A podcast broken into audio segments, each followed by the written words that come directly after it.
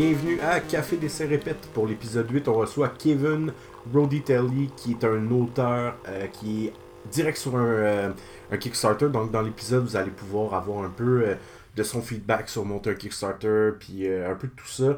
Mais surtout, vous allez avoir un feedback de son projet qui est super intéressant. écoute, c'est un hyper entrepreneur dans ce côté artistique-là. Je trouve ça vraiment, vraiment cool. Le gars, il a à peine 20 ans. Euh, découvrez-le, il, n'est pas juste jeune, il est juste vraiment bon. Euh, moi, il m'a impressionné la première fois là, en fait que j'ai croisé sur les réseaux sociaux. Donc voilà, Kevin Roditelli, amusez-vous, bon épisode.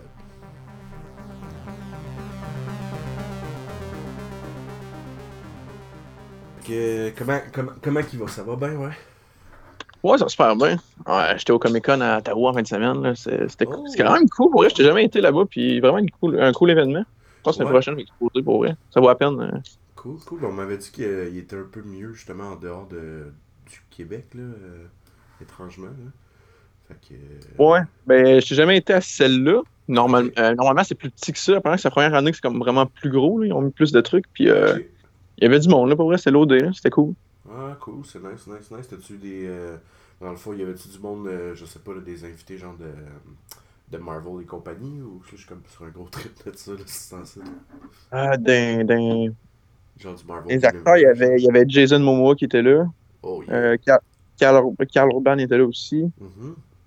euh, sinon, les autres gros qui. Il y a du monde de Walking Dead comme d'habitude. Euh, Stargate aussi qui était là. Ok. T'as-tu pris le temps euh, d'aller voir ça? J'imagine que c'est plus ton, euh, ton truc, genre? Euh, non, je suis pas tant, un gros acteur. Carl Urban, j'ai écouté sa conférence que je suis un, fan fini de Dread, genre. Ouais. Puis euh, sinon, non, j'étais là avec ma gang de cosplayers, en fait, parce que j'ai une organisation, je pense que tu avais vu ça, j'ai fait un festival, en fait, à Trois-Rivières de, cosplay. OK. là-dedans. Puis euh, on est allé là faire de la, de la, photo ou de la promo, là, en fait, avec la gang de cosplay. En fait, on est comme une organisation que tu peux louer pour des, des fêtes pour enfants ou des festivals, tout dans le genre. OK, cool. là pour faire la promo, en fait. Là. Nice, nice. Ouais, j'en ai vu quelques-uns. Euh, des, euh, dans mon coin, il y en a un dans le bout de, mettons, Repentini, là, qui faisait ça. Dans le fond, c'était une gang de jeunes qui avaient parti ça. Tout le monde pensait que c'était une joke. Finalement, ils en font une compagnie puis ils en vivent, tu sais. Justement, mettons, ils louent euh, Spider-Man pour une fête de jeunes. C'est cool, je trouve. Ouais, c'est ça qu'on fait. À Trois-Rivières, on, on emmène pas mal partout, là. Nice, nice, nice. Là, ça, je, je vais te dire, dans le fond, j'étais sur le, le, gros trip de. Ah ben, attends, attends, au pire. Euh, ouais, en tout cas, je vais te dire ça vite, vite, puis après ça, on commencera. C'est good, pas tout. T'as-tu vu euh, les Avengers, tout ça? Ouais, je suis allé. Je allé. Avoue que c'est fucked up, pour vrai, j'en reviens pas de nous mettre 10 ans de même de film, genre, puis euh, jouer ben, avec le, le, breakdown de même, je trouve ça cool. C'est fuck all un gars de film de super-héros, pour vrai. Celle-là, j'ai capoté, man. Je trouve ça vraiment bon. Je trouve que euh, c'est un Star Wars euh, de l'époque, même fait aujourd'hui avec des super-héros. C'est vraiment la construction même d'un Star Wars. J'ai trippé à cause de ça. Exact. c'est malade. Être malade, le, le... c'est fou. Non, c'était bien fait. C'était super bien écrit en plus. Puis, euh... ouais, ils l'ont bien, fait. Puis ça laisse place à tellement de théories. je trouve ça le fun parce que, bon, généralement, on attend comme un an ou deux avant de voir la suite, dans le fond. Puis, euh, ouais, tu sais, là, ça laisse place sur le net à des théories qui font du sens, d'autres qui en font pas. C'est le fun, tu sais ramène comme dans un trip. Euh, ah, justement, tu dis dans Star Wars, mais tu sais, Star Wars, à toutes les fois qu'on finit un film de Star Wars, sur le net, il y a un paquet d'affaires qui arrivent. On dirait que c'est plus présent là que dans tous les autres films de super-héros que j'ai vus avant. Ah, c'est clair. Puis en plus, c'est qu'un film d'horreur, ils ont scoré fort parce que, tu sais, moi, ils m'ont perdu le, le premier Avenger, c'est le dernier que j'ai vu de Marvel. Genre. Ok. Je pense qu'avec un film comme ça, il ramène le monde qui avait débarqué. Là, fait que, oh, ouais, clairement. Tu veux dire, même moi, je, je, je tripe fort, mais j'ai le goût d'aller écouter tous les films, tu sais de revoir, puis savoir c'était ok, ça c'était quelque chose que j'ai pas catché, puis tout ça, genre. Oh non, c'est un, un build-up incroyable. Ouais, ouais, c'est freak. Bah, c'est les, les, moyens qui ont ça. ça fait non, c'est sûr, personne qui. C'est juste ceux qui peuvent faire ça. Là. Ouais, ouais, ouais, clairement. Ben écoute, euh, on va commencer là-dessus. dans le fond, euh, Kevin Parent. Euh, euh, dans le fond, auteur. Euh, en fait, appelle-moi Roddy Telly. Je sais que c'est compliqué. Là. En fait, j'ai switché le nom. Je laissais de parent pour que le monde me reconnaisse. Ouais. Euh, parce que, euh, tu sais, au Québec, on a, un, on a un chanteur assez connu qui s'appelle Kevin Parent. Ouais. J'étais pas trouvable. J'étais pas trouvable sur le net à cause de ça. Genre, il y a genre 30 millions de recherches, genre Kevin Parent, celui qui chante Pigeon d'argile, genre. Ouais. Fait que j'étais pas trouvable. Fait que là, j'ai switché pour Roddy Telly, qui en fait Parent en juste simplement. Puis je trouvais que ça sonnait comme italien cool. Fait que je l'ai laissé, j'ai pris ça. Ok, ok. Dans le fond, c'est pas ton vrai nom de famille, mais c'est genre ton ton nom pour te démarquer différemment, dans le fond, de, de trouver. Ouais, non, c'est ça. Je suis Kevin, dans la vraie vie, je suis Kevin Parent, mais genre, euh, quand j'écris, puis ça, mes credits, c'est Kevin Rudy Telly. Fait que c'est. ah, parfait. Excellent. Fait qu'on va y aller avec ça. Moi, même mettre ça. Je t'arrête de, faire la... de faire la transition en ce moment de, de nom, parce que je n'étais pas trouvable, en fait. Puis. Euh... Avec Roddy Telly, c'est juste moi, puis je sors tout de suite, puis euh, ça sonne cool, je trouve. J'aime bien ça. Roddy Telly, j'adore. Fait que ça va être juste Kevin Roddy Telly. J'ai pratiqué un peu mon italien. Je suis italien, mais je ne connais aucun mot italien. C'est vraiment, vraiment drôle. Euh... ok, écoute, euh, dans le fond, ben parfait, excellent. Ben, je trouve ça cool que tu aies pris euh, justement un nom d'emprunt, justement. Parce que je me disais ça aussi, quand je voyais ton nom, je suis comme, ah, ça doit être tough de réussir à popper, dans le fond, sur les Google et compagnie. Euh, ton matériel, surtout que là, bon, justement, tu sors un Kickstarter, fait que j'imagine que tu veux être le plus présent possible, tu sais. Ouais, en plein ça. Ouais, puis écoute, avant qu'on parle de ton Kickstarter, j'aimerais ça savoir, ça devient d'où le trip de d'écrire, tu sais, t'es parti, tu allé dans des études, est-ce que tu as voulu toujours, t'as-tu toujours visé ça, euh, comment ça s'est passé pour toi? Ben moi, j'ai toujours tripé là-dessus, la création, puis tout, le pour vrai, je sais pas d'où que ça starte. Mais euh, plus que je suis jeune, tu sais, je, je, dessinais des comics à 5-6 ans. Mais c'est drôle parce que là, j'ai redécouvert ça euh, récemment, genre que je tripais ces comics quand j'étais jeune. Mm-hmm. Mais j'ai une grosse phase que j'ai jamais trippé ces comics. je te dis que ça doit faire euh, 5-6 ans vraiment que je suis là-dedans. Sinon, avant, j'en ai même pas lu un depuis. J'en avais pas lu un depuis 10 ans, genre, tu sais. Euh, c'est vraiment le film. Moi, c'est le film de Jack Schneider, Watchmen, qui m'a fait vraiment comme retomber dans les comics, qui est un de mes films préférés ever. Mhm. C'est là que j'ai vraiment j'ai acheté le graphic novel, j'étais dans un comic shop, j'ai continué, j'ai embarqué dans le comics, mais avant ça, j'étais plus dedans pendant tout. Je, je savais même pas que j'avais déjà été là-dedans, mais j'ai redécouvert genre des BD que j'avais fait quand j'étais kid récemment, je trouvais ça cool euh, chez moi. Je suis un, un, gars de cinéma, en fait je suis capable du cinéma, puis j'écoute un. Il n'y a pas une semaine que je saute que je vais pas au cinéma. Tu sais, je vais au cinéma chaque semaine, puis je tripe autant film de genre que film mainstream. Là, je suis très ouvert.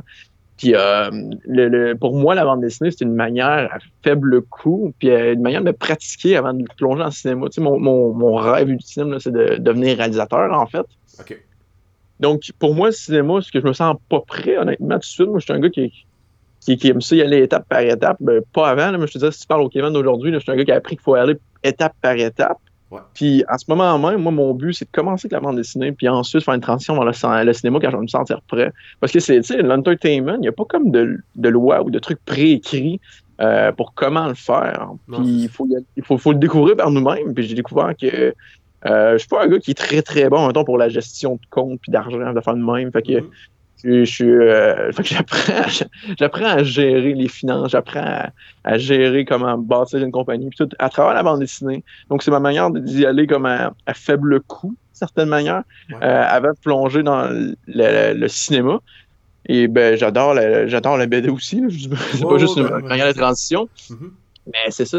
Je découvre le travail euh, de collaboration de mon artiste Rob Cannon là-dessus, puis on adore travailler ensemble. Puis c'est c'est comme un. La, la, BD est très proche du cinéma d'une certaine manière. L'artiste, c'est le réalisateur, l'auteur et le, le, scripteur. Puis, c'est un peu le même processus, mais euh, sans avoir à gérer un plateau avec 150 euh, personnes dessus. Là. Ouais. mais c'est vrai, dans le fond, toi, tu l'as genre approché comme ça, justement, comme un réal de film. Je veux dire, c'est le writer qui va guider. Parce que souvent, dans la réalité, comme au Québec, ben, peut-être aux États, c'est un peu plus comme ça, dans le fond, dans le comic. Mais en réalité, au Québec, tu as une compagnie, dans le fond, qui va gérer l'auteur, puis l'illustrateur, dans le fond, puis il essaie un peu, généralement, de les tasser, dans le fond. Je trouve ça cool parce que tu as l'air d'avoir approché justement comme au cinéma où c'est toi qui l'as writé, puis c'est la bonne façon de le faire tant qu'à moi. C'est toi qui dirige. Comment tu as trouvé ça, dans le fond, travailler avec Rob, justement? Ouais, en fait, comment on a fait ça, c'est très simple. En fait, moi, j'agis comme, comme euh, le gars qui fait le script, puis mm-hmm. qui qui produit le film, mettons, d'une certaine manière. Parce que j'ai pas tant une connaissance en bande dessinée euh, dans, mettons, comment ça devrait être fait. Fait que je l'ai fait à ma manière. J'imaginais quand je le voyais avec ma connaissance de cinéma. Fait que je suis, je suis le producteur. Fait que j'ai mis une cache à la table, mettons. Mm-hmm. J'ai dit, euh, Rob, euh, je te paye ça, puis l'autre 50 après le Kickstarter, puis on s'en un deal entre nous autres. Là, mais, euh, fait que ça a été financé. Puis je l'ai écrit, mais je donne une liberté de, une liberté, en fait, de reconstruire le film à travers. c'est vraiment, je donne je donne le script, puis après ça, on travaille, euh, je travaille avec lui en collaboration en tant que producteur. Une fois que le script est fait, je suis plus l'auteur, je suis rendu producteur. Puis lui, il, fait, il commence à bâtir les pages, puis il dit tiens, tiens, tiens. Puis là, je dis ben, on devrait peut-être changer ça, rajouter ça, parce qu'on va créer une incohérence. il y a même des trucs qui sont réécrits par lui d'une certaine manière en tant que réalisateur qui dit on va mettre cette scène-là, cette, place-là à place. je fais ouais, ça a du sens. Fait que c'est vraiment un, travail, je dirais, de collaboration euh, ultime. Tout a, tout a, changé à travers le processus, puis tout rechange, tout revient. Même, je te dirais, il y a des trucs qu'on on faisait au départ qu'on faisait plus, puis là, on ramène. On a même une, partie qu'on a supprimée complètement pour en ajouter un autre. puis on, je parle au stade actuel. fait que c'est vraiment, on est comme sur le montage en ce moment. On reste dans, dans les trucs de cinéma. Fait que, euh, c'est ça, on a une collaboration comme ça. Puis moi, Rob, ça fait longtemps qu'on travaille ensemble, en fait. Là. Euh, c'est mon partenaire de crime de bande dessinée depuis, euh, je te dirais, deux ans. On a fait ensemble en 2015, à peu près ensemble. Cool. Mais pas, moi, pas en tant qu'auteur. c'est vraiment le premier truc que j'ai écrit. Euh, on, est, on est parti d'une boîte, de une maison d'édition en 2015 qui s'appelait Rats and Crows Publishing. Mm il, est toujours en opération, c'est juste plus nous qui est derrière. Puis euh, moi, je, je l'ai démarré une maison d'édition parce que j'ai quand même un côté entrepreneur, mais que, que en bande dessinée, j'aime mieux me concentrer sur l'écriture au final, que mon côté créatif voulait trop ressortir, mais j'avais pas le temps avec, euh, avec tout ce que tout ce qu'une maison d'édition demande, c'est du temps. J'avais pas le temps de créer, c'est pour ça que j'ai arrêté. Euh, c'est ça, en 2015, on a démarré ça. Je suis arrivé à chercher un premier livre à éditer. Fait que j'ai écrit sur les groupes Facebook de comic book. Je recherche un livre à publier. Puis là, je suis tombé sur Rob Cannon. Je suis tombé en amour avec ses dessins. Et euh, puis ça a été le premier livre que j'ai publié tout simplement. Puis une couple de mois après, à force d'interagir ensemble, ben, j'ai demandé d'être partenaire d'affaires dans le truc. Puis on a, on a bâti ça ensemble. Puis deux ans après, lui un peu avant, il est sorti de ça, mais on a ça a été vendu à, à Tiv, Belkin, qui, est un auteur de comics d'Israël, qui travaille pour nous, qui, a repris la compagnie tout simplement récemment. En fait, c'est cet hiver que ça s'est fait la, la transaction. Ah, nice. Puis est-ce que c'est quelque chose justement qui a de l'air de, travailler pour que ça reste en vie, tout ça Ou ça se renroule vers quoi? T'as-tu remarqué un peu le, du développement, tout ça? Euh, honnêtement, j'ai pas trop suivi. J'étais dans mon truc de glacial, puis j'étais comme dans ma bulle, mais j'ai pas, pas vraiment suivi où c'est que ça en va. Mhm. Mais j'ai bien confiance dans ce gars-là, Steve, puis euh, il, fait, il a toujours fait du bon travail. Je sais qu'il a changé notre formule, notre business model, euh, qui, qui, est beaucoup plus sur le digital, puis le webcomics, etc.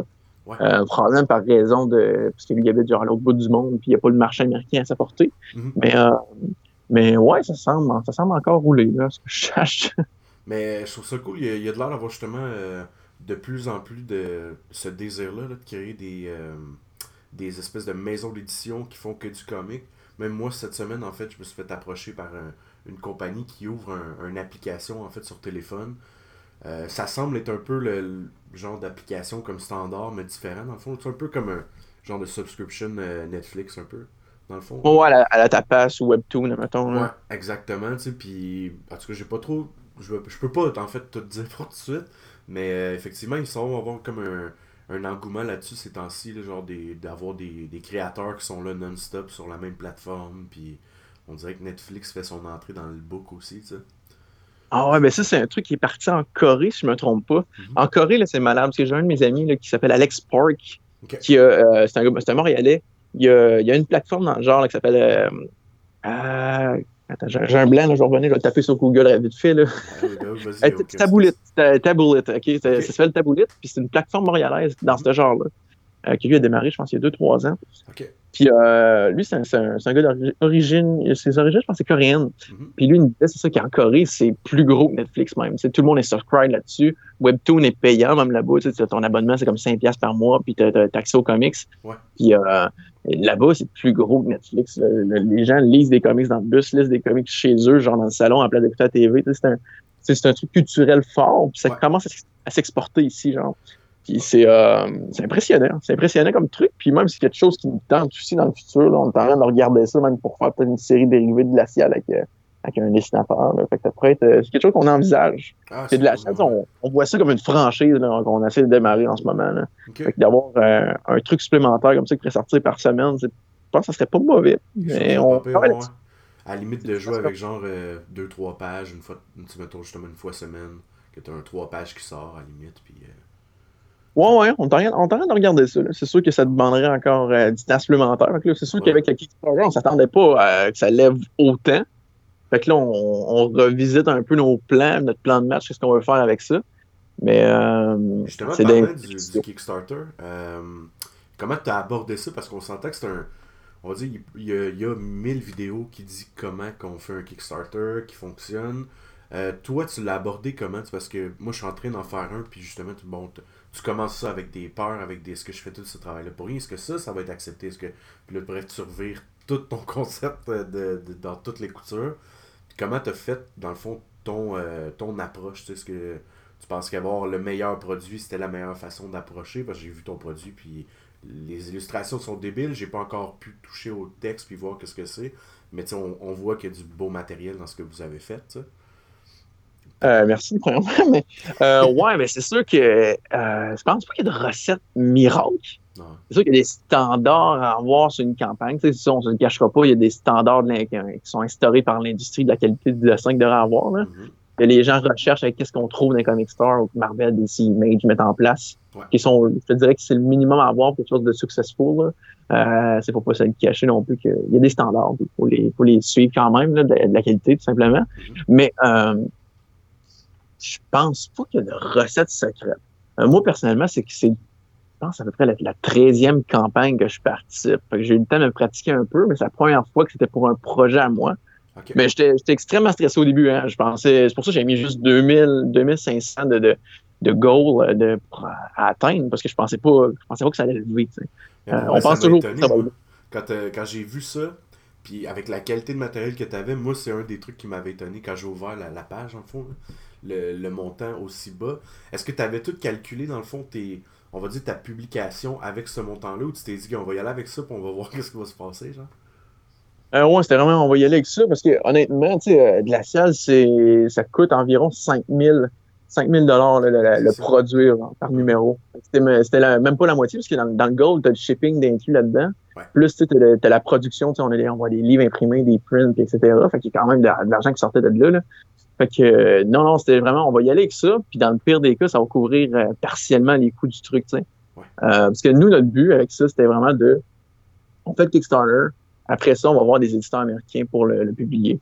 Euh, notre but avec le Kickstarter, c'était de financer partiellement, en fait, le, truc, bien sûr, mais aussi de, d'amener des chiffres à des éditeurs. De, de dire, bon, ben, il y a eu déjà 300 personnes qui ont, qui ont financé le truc. On été financé en une journée.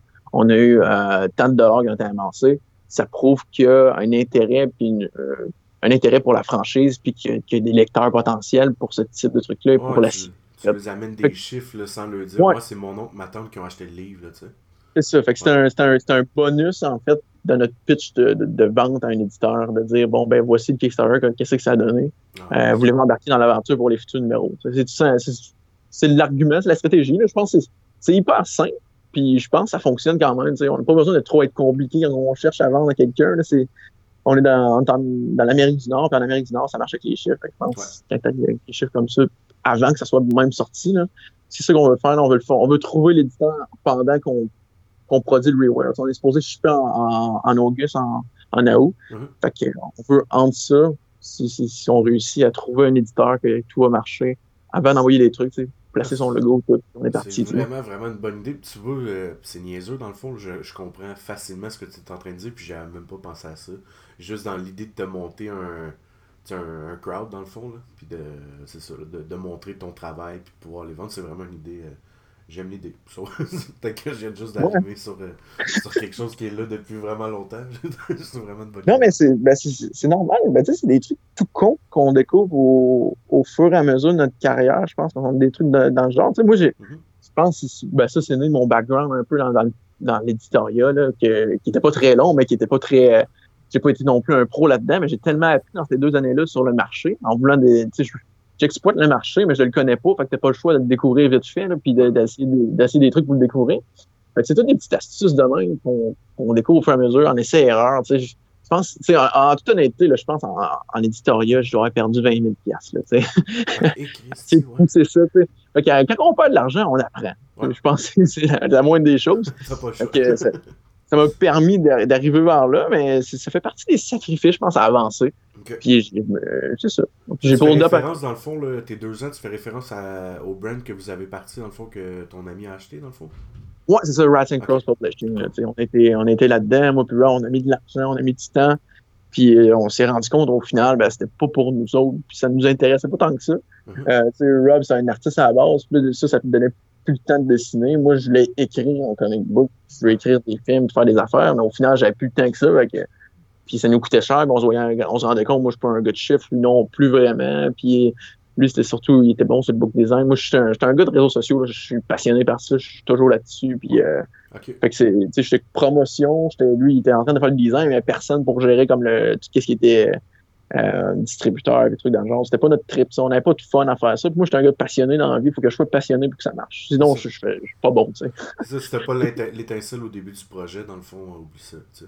Non, tu sais, je trouve pas, je trouve pas quelqu'un qui serait capable d'avoir un job de, de, de, 8 à 5, là, puis euh, qui m'intéresse pas vraiment, mais je suis bien payé, puis je m'envoie Avenger à chaque mardi soir, puis je suis bien, mais tu vois, c'est drôle que tu parles d'étincelle parce que je suis en train de monter euh, un, bref, un jeu, dans le fond, euh, board game, puis j'ai fait ma sélection de, de partners comme ça.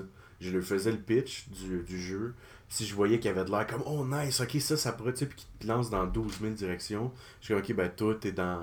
Tu sais, je, je faisais une présélection, on s'entend? Puis là, quand j'osais avec le monde, je regardais avec l'étincelle qu'il y avait dans la voix. S'il y avait de l'air d'avoir un peu de sparkle, c'était du monde que j'embarquais. Je trouve ça cool que tu parles d'étincelles. Il y en a des fois qui vont faire des projets juste en. Surtout au Québec, vu qu'il n'y a pas euh, 12 000 façons d'être publié ou de, de, vendre du matériel finalement. Euh. C'est rare que le monde euh, choisisse avec l'étincelle. Bref, je trouve ça cool que tu parles de ça. Ouais, mais ça, c'est quelque chose que j'ai réalisé aussi dans ces deux ans-là. J'ai tellement réalisé de trucs, là, je te le jure. C'était une école accélérée, en fait, que j'ai fait avec ça. Puis je suis bien heureux de l'avoir fait, même si ça a été, euh, ça a été euh, de longues nuits sans sommeil puis de l'argent bien perdu. Là, mais euh, mais c'est ça, j'ai réalisé que quand tu travailles pas avec du monde qui sont aussi passionnés par le truc que toi, ben, ils finissent par débarquer à un certain moment, disparaître, même pour être productif. Fait que ça sert à rien, en fait. C'est vraiment. Euh, tu es dans un milieu de création, puis la création, ça rime avec passion. Ouais. si t'es pas là-dedans, ben ça avancera juste pas. Puis tu trouveras pas une audience non plus. Ça se sent quand c'est pas quelque chose qui est fait avec passion puis amour. C'est plus cliché, mais ça se sent. Non, non, mais c'est vrai. Puis en plus, souvent quand tu vas starter des projets, t'as pas nécessairement le financement pour engager tout le monde au début. Fait que des fois, tu vas demander un peu de contribution du monde. Euh, fait c'est ça, s'il n'y a pas de passion, la personne, ça sera pas long qu'elle va débarquer parce que bon, euh, on s'entend qu'en général, on a besoin de travailler pour faire de l'argent.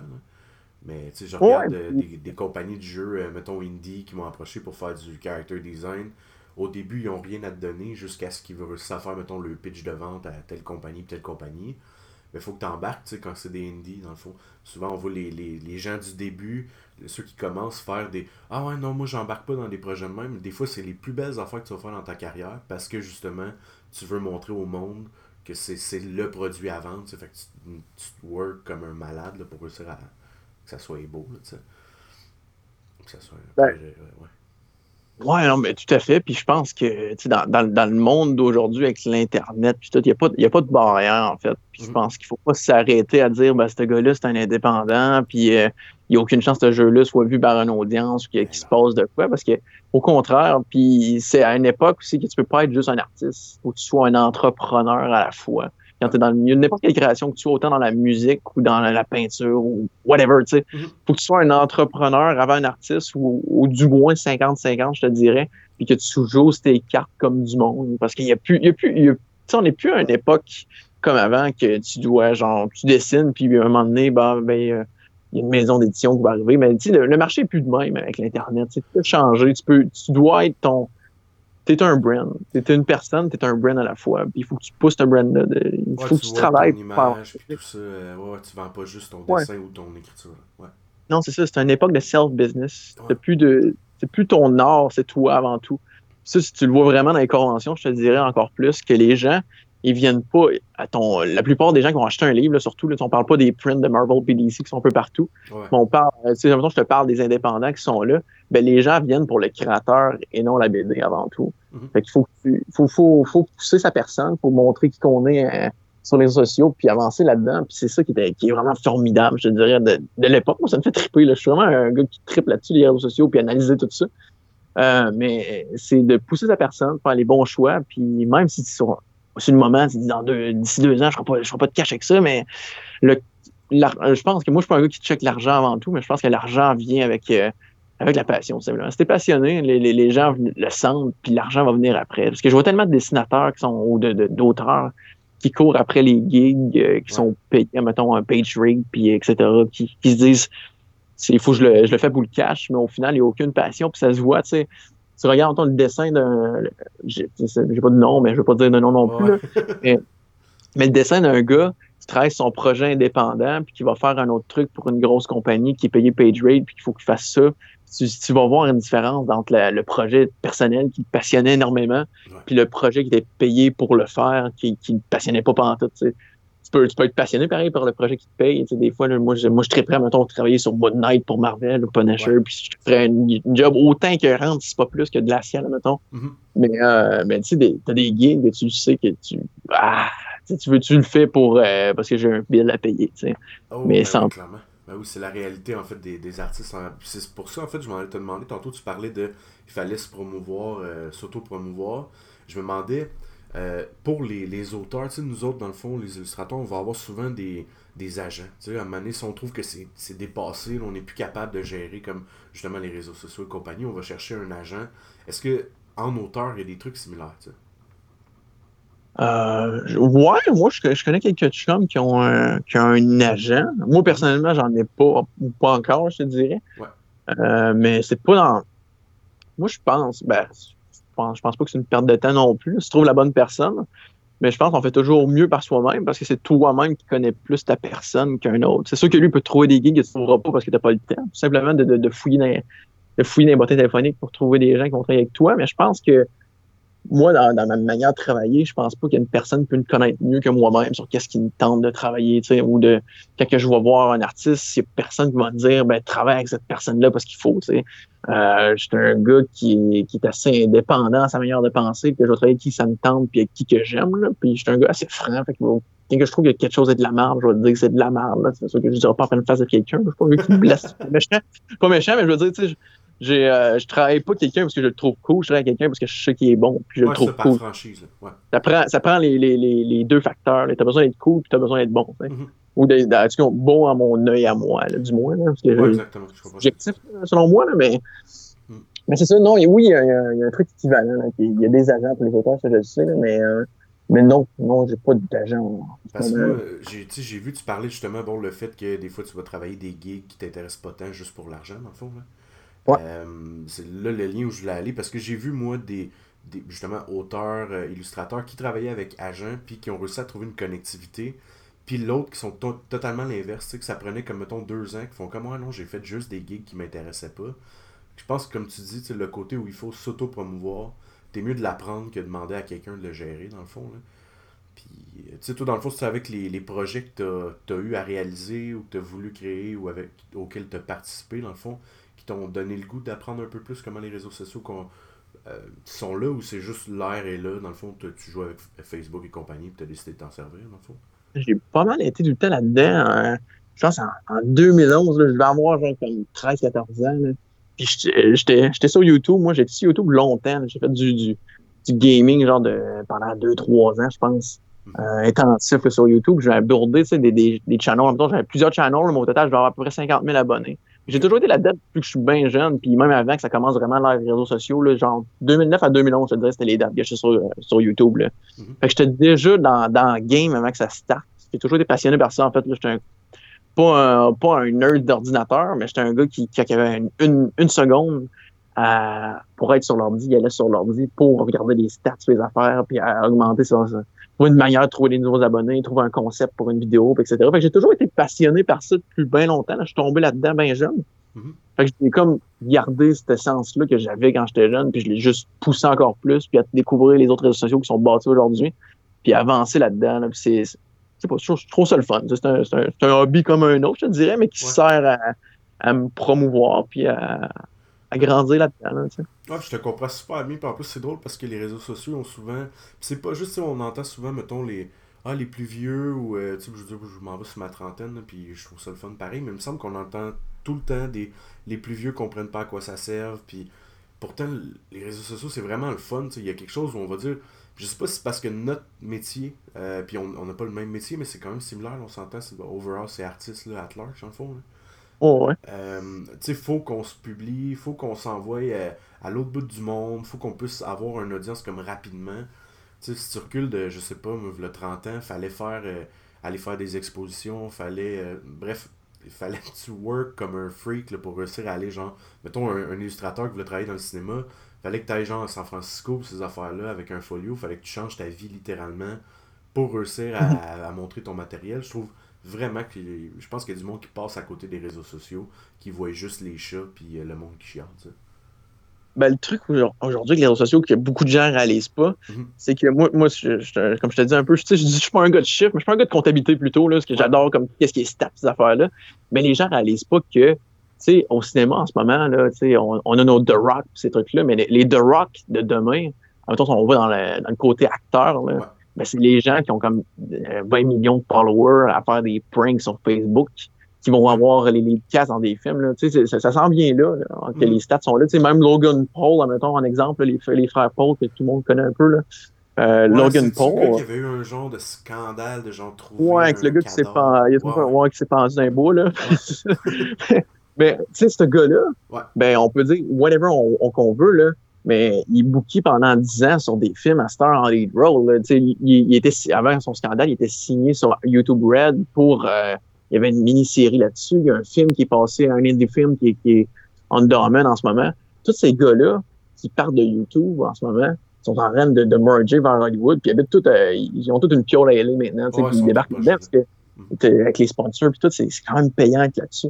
Fait que tes, tes, followers, ben, ont une valeur aujourd'hui. C'est qu'est-ce que je disais tantôt avec, euh, avec Kickstarter. Kickstarter, d'une certaine manière, c'est un réseau social avec du financement dessus ou c'est une plateforme comme un autre. Exact. Puis les chiffres que tu amènes, moi, tout à fait. Puis ces chiffres-là, ben, c'est des gens. C'est des gens autant que le gens, la personne qui va aller acheter un ticket au cinéma ou qui, qui achète au comic book store, mm. il achète quand même cette plateforme. Puis quelqu'un qui, qui, qui, va liker ou partager, ben c'est, c'est autant quelqu'un qui va euh, partager le journal à l'époque avec euh, son ami. C'est autant, sans même affaire, tu sais. Au final, ton réseau social, c'est juste une évolution du, du média traditionnel. Et toutes les gens qui te regardent, que, que tu en aies 3, 3 millions sur YouTube ou que tu en aies 3 millions qui le regardent à TVA, ben, c'est des personnes pareilles, puis le chiffre vaut autant là-bas, puis sûrement même plus, parce qu'il peut être partagé sur d'autres plateformes, puis tu peux vendre tes liens directement. Euh, moi, je pense que ça a même plus de valeur, valeur aujourd'hui que n'importe quel truc traditionnel.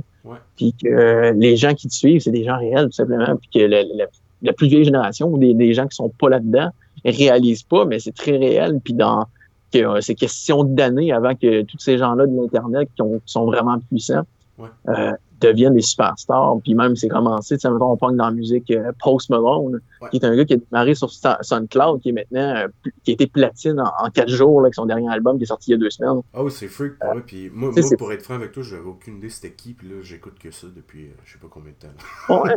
c'est un exemple parmi tant d'autres, mais des gens qui ont popé d'Internet, puis devenus des big stars en claquement de, doigts, euh, de doigts, il y en a, il y en a des milliers. Là. Mais en même temps, comme. Tu sais que tu, désires dans le fond devenir réel ou de quoi de genre. Fait je vous pose cette question-là de même, mais tu sais, tu parles, on parle dans le fond que les réseaux sociaux c'est quelque chose de, de, super pour notre époque, mais t'as pas peur de passer, mettons, à côté de, du talent ou whatever, tu sais, comme réel ou comme euh, créateur de comics, whatever, parce que, mettons, tu croises pas telle personne qui utilise pas bien les réseaux. Fait qu'est-ce que tu as une espèce de, de démarche euh, de recherche, dans le fond, de talent, on va dire, de collaborateur plutôt, euh, qui justement te sort un peu. Tu, sais, bon, tu parles que tu vas au cinéma fréquemment, mais est-ce que tu vas, je sais pas, euh, je lance un exemple comme ça, mettons aller voir des pièces de théâtre avec du monde plus indie, justement, pour, pour découvrir un peu plus ou moins? je te dirais, pour, au côté cinéma, je suis pas rendu là dans la recherche d'acteurs. Je pense pas, c'est en honnêteté, j'ai même pas comme de planning de quand le premier film par Italy va sortir. C'est pas dans pas mon objectif. J'ai appris ça en même temps que tout ce que j'ai appris en éditorial. C'est un truc à la fois. Puis là, mon truc, c'est comme c'est la BD, c'est de la ciel, c'est juste de la ciel. Même j'ai lu d'autres off avec la Kickstarter surtout là, de, de gigs, d'écriture, des trucs dans le genre, euh, qui sont été vus par les chiffres, comme que je disais là, précédemment. Fait que les gens, quand, il y a des chiffres, les gens viennent. Euh, puis que, que je refuse parce que je veux, je veux faire avancer ces trucs-là, je veux le faire avancer de, quelque chose de gros. Puis on, une chose à la fois. Fait qu'on avance vers là. Mais euh, oui, c'est sûr qu'il y a des façons traditionnelles de découvrir les gens. Tu sais, je suis en bande dessinée, je fais des conventions. Tu sais, cette semaine, en fin de semaine, je suis allé au Ottawa Comic Con, puis j'ai ramassé des cartes d'affaires sur, le bord des tables de, gens que je connaissais pas. C'est sûr que les conventions, c'est un bel endroit pour découvrir les gens. Mm-hmm. Euh, sinon, les, pour les films, ben, les festivals de films, il n'y a pas mieux. Là. Non, non, clairement, mais, mais je pense que c'est ça, tu sais, dans le fond, peut-être juste de faire un bon mix des deux. Oui, les réseaux sociaux sont bons, mais il y a aussi du monde qui gère zéro bien, tu sais, dans le fond. Qu'on ne verra jamais popper. Fait que, non, non, c'est ça. Je comprends ce que tu veux dire, dans le fond. Ouais, cool, ok. Puis, euh, pour, disons, pour les gens qui n'ont pas vu passer ton Kickstarter, si, tu aurais, je sais pas, quelques mots à dire sur ton projet, euh, pour donner le goût euh, au monde d'aller continuer parce qu'il n'est pas terminé, il euh, faut le dire. Puis je vais sortir l'épisode aujourd'hui, by the way. Ouais, fait qu'il reste 20 jours, je ne me trompe pas. Là. Ouais, il reste 20 jours. Il reste 20 jours. Fait que, tu voudrais dire quoi aux, aux, gens, dans le fond, qui pourraient aller voir ton Kickstarter? si, mesdames et messieurs québécois, si vous détestez l'hiver québécoise, ce truc-là est pour vous. Moi, je l'ai fait avec haine envers l'hiver, simplement. Je suis un gars qui déteste l'hiver profondément. puis, quand j'étais jeune, je passais mes, hivers à l'intérieur à jouer aux jeux vidéo Fallout puis Borderlands. C'est comme mes deux jeux, puis j'alternais dans ces deux-là. Qui, étaient les, sont les deux des postes à peau un peu similaires, mais avec une mécanique de jeu totalement différente. Là. Mm-hmm. euh, puis Glacial, c'est un mix de ça, de mon haine pour l'hiver et euh, ces deux jeux-là qui sont des postes à peau qui se passent dans des trucs un peu plus désertiques, avec des un peu plus sci-fi, mais qu'on rentre dans un hiver, je te dirais pas québécois, parce que c'est pas totalement québécois, mais l'hiver québécoise amplifié fois mille avec euh, ça se passe en fait après une heure glaciale moderne. C'est comme si aujourd'hui, on aurait comme un, 15 ans de neige qui tombe sans arrêt, les buildings finissent recouverts, puis c'est vraiment comme une nouvelle terre recouverte de glace. Et euh, on, suit des personnages là-dedans. Euh, cette première série a su un enfant, un gars de 13 ans, qui faisait partie d'une communauté un peu, euh, une secte religieuse, qui vénérait les armes à feu et qui, que leur but, c'était de trouver un arme à feu. Parce que les armes à feu étaient très, rendus très rares. Il y a un mouvement hippie. C'est aux États-Unis, a comme tout un background qu'on a bâti, une espèce d'historique, comme une timeline alternative qui aurait pu se passer s'il y avait eu ça. Fait qu'il y a comme un mouvement hippie qui a pris le contrôle quand on a commencé à tomber. Puis euh, les armes à feu ont été un peu retirées des États-Unis. Fait que c'est très, très rare aujourd'hui dans ce monde de glace-là. Fait que leur quête, c'était de trouver un arme à feu pour chaque membre de la communauté. Et euh, l'histoire commence au jour où ils trouvent enfin toutes ces armes et euh, décide de faire ce mass suicide. Et notre personnage principal de 13 ans décide de pas se tirer une balle et de tenter de rejoindre la, grande ville qui s'appelle Times Circle, euh, qui est une ville qui est toujours rêvée avec le lifestyle, euh, parce qu'il y a des pubs un peu partout de, cet, endroit-là que tu, peux rejoindre et que de un lifestyle promis incroyable avec encore de l'électricité, des gens qui mangent bien, des, jouets, des trucs dans le genre. Fait que ce qui là est passionné par cet endroit-là.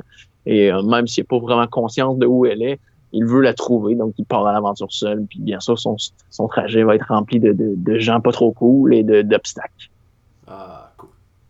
Cool. C'est vraiment, c'est vraiment comme un, un post-apo, je dirais, traditionnel en l'idée. Parce que moi, je l'ai parti comme un gars, comme je te dis, de passion. Uh-huh. Fait que c'est, c'est un peu de la passion de ce truc-là. Fait que je te disais, limite, c'est un, on peut même qualifier ça de quasi d'un fan, euh, de, les, les fameux fan films, ces trucs-là. C'est, c'est un hommage à ce genre-là post-apo de, de, de survie euh, dans un monde qu'on connaît pas. c'est vraiment comme on avance là-dedans, puis on, découvre le monde peu à peu en même temps que le personnage. C'est vraiment été écrit que on dévoile pas trop le monde rapidement, puis on découvre avec le personnage. Le premier, le premier shoot, on voit pas grand-chose, puis le deuxième, on va y aller avec un, la grosse ville, puis les grosses affaires, les, même un peu de race comme de mutants, puis tout dans le genre. Fait que c'est vraiment, on découvre au même moment.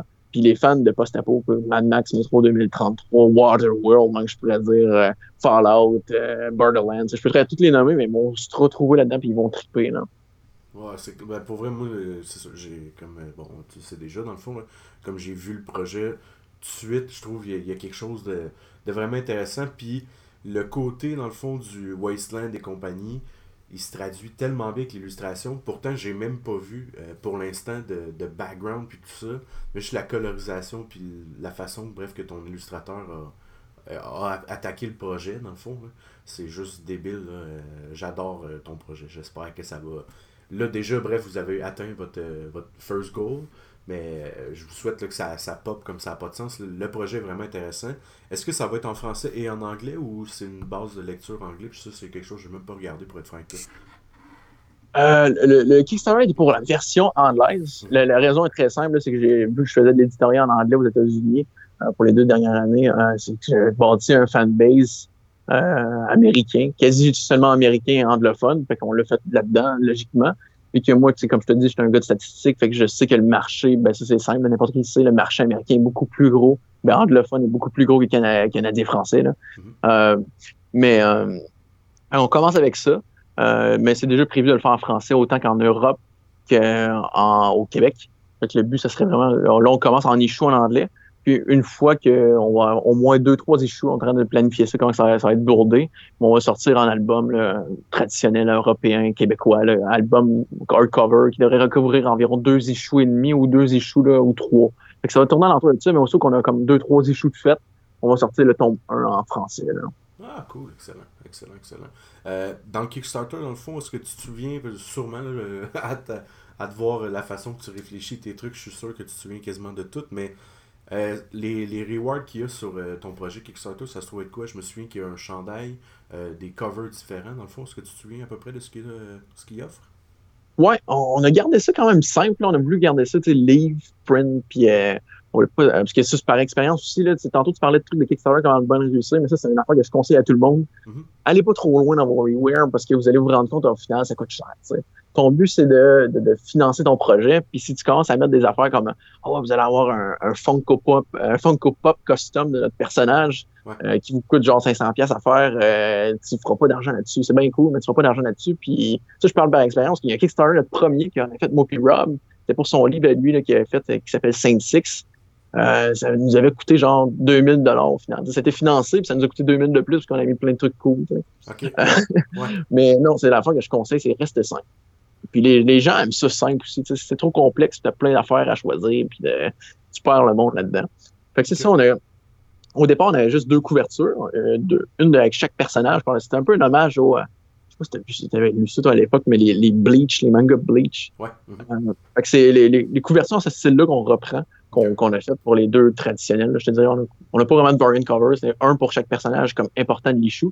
Puis là, on a eu des stretch goals. Fait que t'as un cover qui a été rajouté par Marcelo Trump, que lui, c'est un artiste qui a travaillé chez Action Lab pour euh, Zombie Tramp, euh, Franklin Goes de Source Point Price. Et là, on a rajouté un autre cover par euh, Carl Yonder, que lui, il travaille aussi chez Action Lab pour la série Pirate Eyes. fait qu'on a rajouté ces deux couvertures-là. Sinon, on a un, on a une pledge aussi qui est un mini artbook de quatre pages. C'est un truc que ça comme un petit dépliant. Avec quatre illustrations de Stefano Cardozelli, qui est un gars qui a travaillé pour 2000 Had, euh, il a fait aussi du heavy metal. c'est un gars qui a quand même un bon portfolio, qui a fait quatre illustrations pour Glacial. Euh, aussi, on a le print, on a le t-shirt. Donc, je pense que c'est pas mal tout. Aussi, on peut avoir, on, vient de racheter ça aujourd'hui, tu peux te faire dessiner dans le livre pour, euh, pour 250 Canadiens. On, peut avoir une illustration de robe pour 500, si je me trompe pas. on a même une affaire assez exclusive puis cool. On a mis à 1000 dollars si quelqu'un est un gros backer. On fait un spin-off de toi, qui es le personnage principal, fait un one-shot ça va être le personnage principal dans Glacial, tout simplement. Ah, nice. Ça, dans le fond, c'est un euh, offert à une personne, dans le fond, vous l'offrez? Ouais, une personne. une personne, ça coûte 1000 puis on met un artiste là-dessus, j'écris ça on fait un one-shot de 24 pages, issue traditionnel américain, qui était le personnage principal. Fait que si on a un éditeur, whatever, ben, tu pourrais te ramasser avec ta gueule dans un livre, euh, dans toutes les comic bookstores du monde. Fait que c'est quand même, ah, je pense c'est quand même malade. C'est une idée qu'on a eue en cours de route. On a dit, ben, pourquoi pas faire ça, de rajouter ça? Ouais, très très cool pour vrai euh, comme idée. Je trouve que c'est ce qu'il y a de génial avec les Kickstarter. Puis c'est le truc que j'arrive pas à comprendre encore qu'il y a du monde qui ont jamais backé des projets c'est tellement le fun. Comme, tu sais, justement, là, ça arrivera pas. tu vas pas aller à ton comic store dire au gars, je vais te donner 1000$, tu veux-tu euh, que ça soit moi au lieu de Batman dans le cover, tu sais? je trouve ça vraiment cool. C'est le genre d'affaire qu'on on vivra pas ailleurs. Que big up à vous autres. Je trouve votre projet est vraiment, vraiment intéressant. Euh, je sais pas si tu avais encore quelque chose d'autre avant que j'aille ailleurs, dans le fond, ou que tu voulais parler du projet? Euh, pas vraiment. Je pense que pas mal tout a été dit. C'est c'est euh, vous tripez post-apo, vous tripez trucs genre, tu sais, c'est un peu violent, c'est un peu gore, avec l'humour un peu noir aussi, je te dirais, on tombe. C'est vraiment en ligne de, on peut, on, on, j'aime ça quand j'écris de, travailler en trois lignes, je te dirais, la ligne du drame, la ligne de, la ligne du, de l'horreur, puis la ligne du, de la comédie. Puis toujours être comme dans, dans le tapis, mais de, d'un bord ou l'autre. Fait que c'est vraiment une variation entre ces trois places-là. On peut être autant en l'hyper dramatique et en l'hyper humour, genre noir ou limite trash. Mm-hmm puis de tomber dans le, la violence un peu trop explicite, mais qui reste contrôlée. Fait que j'ai toujours comme jouer ces lignes, mais pas y traverser. J'adore ça, ça me, passionne en écriture. Je suis passionné par des, des, des, auteurs comme ça aussi. Fait que ça m'inspire beaucoup de, de, jouer dans ces, euh, dans ces trucs-là qui étaient toujours comme on the edge, qui ont varie là-dedans. Fait que je te dirais, si vous aimez un peu ces trois genres-là mixed up, que ça vous intéresse d'avoir ça, ben foncez là-dessus. Puis euh, j'espère que vous allez aimer numéro un, tout simplement. Je sais pas. Ah, ben, je suis pas sûr que ça va être apprécié. Là. Ben, bref, ça serait vraiment étonnant que non. Euh, on a essayé, ça fait comme un an qu'on travaille là-dessus, là, fait qu'on a, on a tout donné. Dans le fond, ton projet, il est comme quasiment tout terminé, ton écriture est faite, là, après ça, c'est du travail d'illustration puis de, de coordination entre toi et l'illustrateur, dans le fond, qui reste, surtout? Ah, je te dirais, on le met à 80% dessiné, là, je te dirais. C'est une coupe de pages qui reste, on a de l'editing à faire après ça, là, tu sais, retravailler les dialogues, admettons. Parce que, tu quand je fais un script, moi, c'est tout, euh, les dialogues sont un peu approximatifs. Mhm. C'est sûr qu'il va avoir de l'air, mais c'est pas final. Il Fait qu'on retravailler selon comment l'expression du personnage est faite au dessin, etc. Fait qu'il reste les dialogues à retravailler, mais c'est pas long, c'est une semaine, on l'a fait. Ouais. Euh, fait reste quelques pages à dessiner, ça. Ensuite, le, book design, qu'est-ce qui est design du, du modèle Kickstarter? Après ça, ça peut changer qu'un éditeur, mais pour la version Kickstarter, il reste ça. Fait que c'est, pas mal ça qu'on prévoit l'avoir fini là, en août. Ah, cool. Excellent. ok, c'est quand même rapide, ouais. Cool, cool. Ça, moi, tu vois, des, on a, j'avais entendu parler justement, bon, pour le jeu, j'ai comme consulté du monde qui avait déjà fait des Kickstarter de jeux, dans le fond, de société. Puis on m'a dit de, je sais pas qu'est-ce que t'en penses, mais de, de préparer les Kickstarter comme fait à 96%. C'est-tu quelque chose que tu penses qui serait bon ou t'es mieux d'avoir un développement puis d'informer, dans le fond, ton monde durant le Kickstarter, tu sais? Euh, moi, personnellement, c'est quelque chose que j'ai appris aussi, ça, c'est les Kickstarter. Euh, est un produit quasi fini. La raison est simple, c'est que si t'es pas quasi fini, mais t'as rien à montrer d'ailleurs en, premier lieu. Puis en, deuxième, c'est que ça met pas en confiance ton, ton backer. Tu sais, quelqu'un, tu sais, Kickstarter, c'est rendu une précommande. C'est plus un, lieu de financement, je pense. Là. Ben oui, en premier lieu, mais je veux dire, c'est une précommande avant tout. Fait que, quand tu précommandes un produit, ben, tu veux pas l'avoir euh, deux ans après, par exemple. Tu, sais. tu veux l'avoir dans l'immédiat ou presque l'immédiat. Puis c'est bon si tu veux être quelqu'un qui va faire, qui veut faire plus qu'un projet ben, les gens se souviennent que ben, la communication était bonne, le, le, le reware, ben, j'ai pas attendu deux ans pour l'avoir, c'est arrivé dans mes, c'est arrivé chez moi genre après une couple de mois. Puis tu sais, c'est juste de bâtir une, ça bâtit une confiance avec les gens qui supportent tout simplement, de savoir que, que ça, ça, arrive rapidement, puis qu'on a, on a backé quelque chose qu'on a, des, on a rapidement chez nous. C'est juste, c'est question en fait de, ben, je pense que c'est question pas de respect, mais de d'amener le truc, le produit aux gens le plus rapidement possible, puis euh, de, de, faire ça rapidement. Je pense rapidement le mot, en fait. Si t'es rapide, ben c'est bon pour le futur dans tous les cas, parce que les gens se souviennent que t'es un, es un gars fiable. C'est comme n'importe quoi. En fait, la fiabilité mène le monde. Plus que l'argent, je pense. Mm-hmm. Fait que euh, si t'es fiable, ben, les gens se souviennent puis ils vont encore contribuer à ton projet après dans, dans le futur. Là. Ouais, ouais, clairement, ouais, ça fait du sens. ça fait du sens, ça fait du sens. Parce que, tu sais, j'ai participé j'en ai fait des projets qu'on a, qu'on a dérive euh, un an après puis des, des gens des gens frustrés puis des gens qui n'ont pas trippé il y en a puis avec raison tu sais de il me manque ça puis ça fait un an que je l'ai contribué puis ça je comprends ça puis je suis comme waouh ouais. Après réflexion c'était peut-être pas une bonne idée de le faire quand on avait juste une page de fait tu sais. Ouais. puis c'est c'est tout à fait compréhensible puis euh, c'est normal en tant que client tu te mets à la place du client parce que tu es un client quand tu, tu back un, un, tu sais d'une certaine manière puis euh, en tant que client, ben, tu veux ton affaire le plus vite possible parce que tu as payé. Tu as mis l'argent. Une fois que l'argent est, tombé dans les poches du gars, ben, tu veux ton produit. Simplement. Oh, je te comprends. Écoute, je suis sur euh, une machine à café que je trouvais écœurante, que j'attends depuis trois mois dépasser. Puis juste le fait que ça fait trois mois, je suis comme fuck, fuck. Ouais, normal, t'as vu. T'as payé ben, Ça. Dans le fond, tu embarques dans un projet, tu as des promesses, dans le fond, qui sont faites. Puis c'est pas vrai, tu sais, quand tu embarques dans le projet, tu fais comme, ok, non, je vais pouvoir le lire à telle date, mais le fait que tu t'engages, tu te dis, bon, ok, ça c'est l'affiche de ce qui va se passer prochainement. Peu importe que ce soit en juillet ou en août 2019 que tu le reçois, je pense comme client, t'aimes ça que on dirait que tout soit déjà canné, comme ok, c'est ça qui va se passer, puis ça donne une confiance sur euh, le comment la personne a monté son projet. Tu te dis, ok, s'il me livre à telle date comme c'était supposé, il doit avoir bien pensé tout son produit à grandeur. Ça donne une espèce de fiabilité, je pense. Ça revient à ce que je disais tantôt. Là, faut être un entrepreneur avant un artiste, je pense, aujourd'hui. Puis ça fait partie du processus entrepreneurial de, tout mettre en place. Puis c'est ça, ça fait un truc, ça doit être planifié. Puis c'est juste bien pensé. Puis ça met en confiance les gens de savoir, ben ça va arriver temps. Puis si tu as déjà très, financé un projet par ce gars-là, puis l'a fait vraiment, ben ça met encore plus en confiance pour le prochain. Puis il y a même une personne qui a contribué en mettant un faible coût ben une prochaine fois, on va se dire, ben, ce gars-là, il est fiable, euh, je peux faire confiance puis mettre plus d'argent sur pour l'aider à financer son projet, ce coup-là. Tu sais.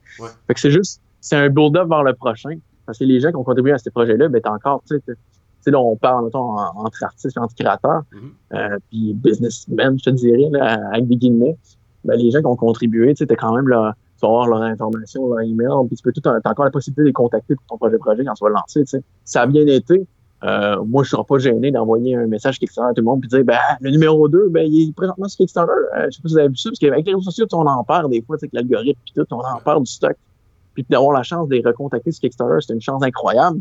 Si t'as bien fait ta job, ben il n'y a pas de gêne. Puis les gens sont bien heureux que tes contacts, là, ils sentent pas genre spammés puis rien, euh, parce que c'était cool, puis ils ont aimé le numéro 1, fait qu'ils sont prêts à avoir le numéro 2, puis tu peux relancer ça sur Kickstarter, puis c'est génial, tu. Mm Ouais, clairement, clairement. Cool, cool. Ben, je trouve ça vraiment, vraiment trippant. Je, je, te souhaite un immense succès avec ça. Mais je me demandais qu'est-ce qu'on te souhaite pour. Euh, souhaite, ouais. qu'est-ce qu'on te souhaite pour le futur, en fait? C'est où que tu veux que Kevin soit dans le couple d'années, tu sais? Ah. Personnellement, je sais pas. Moi, je suis un gars qui se laisse un peu guider par la vie. J'aime ça. Euh, J'aime. Ouais, je suis un peu dans ce genre-là.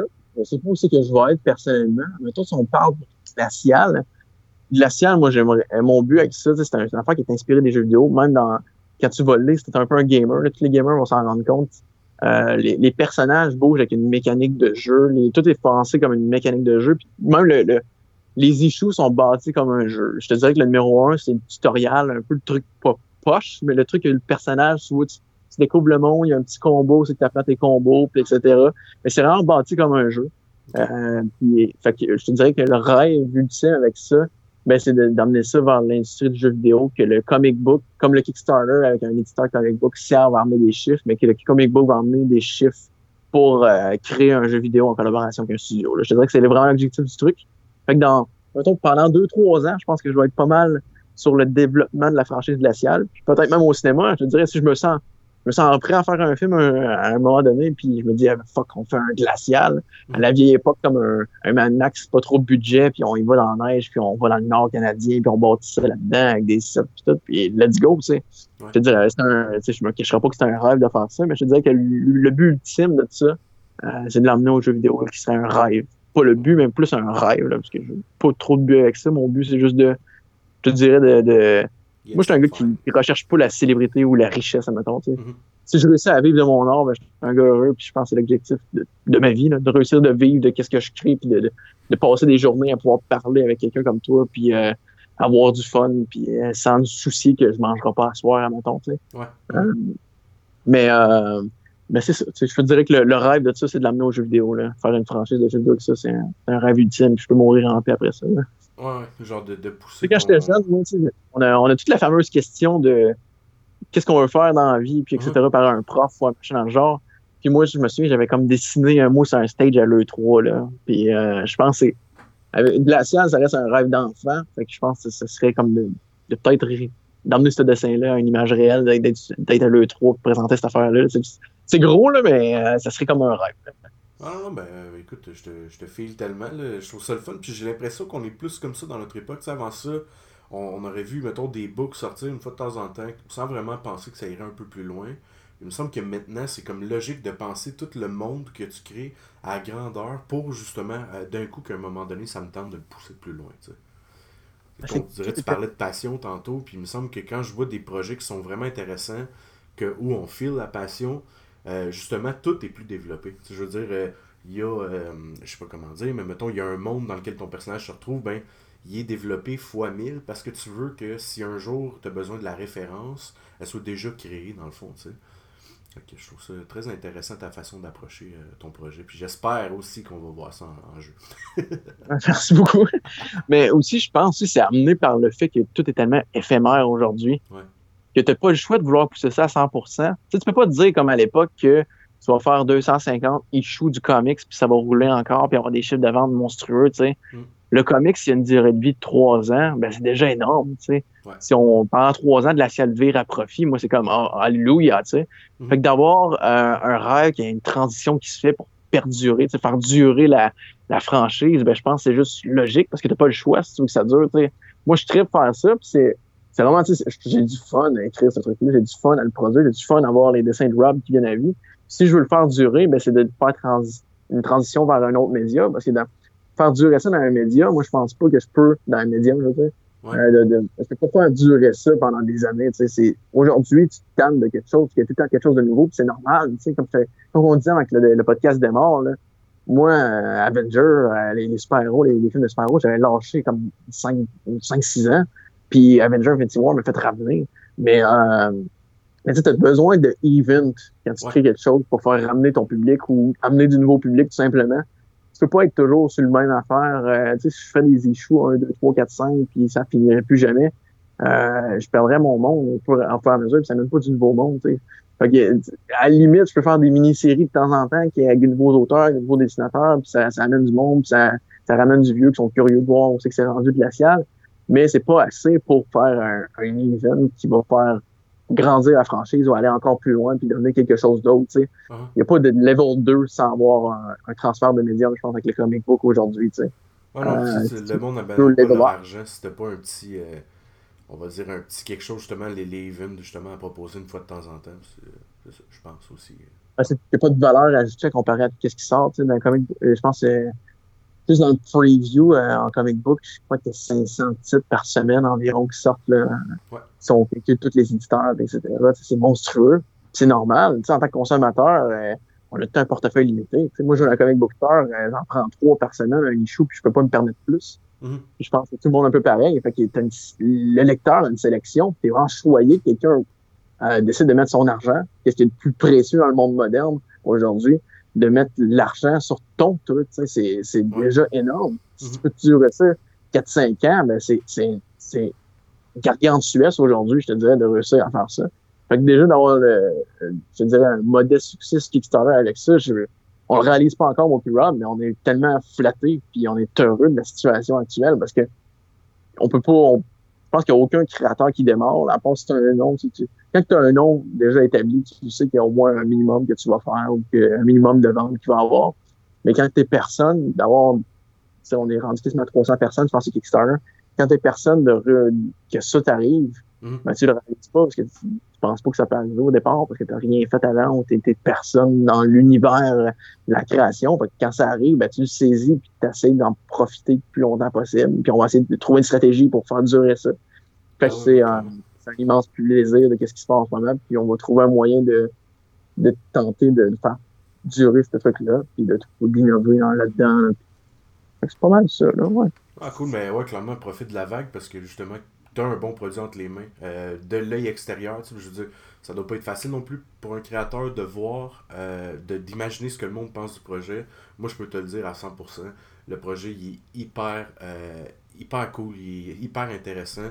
Fait que oui, profite de la vague, puis au pire, pousse-les justement en deux puis trois issues. je pense que le monde va suivre.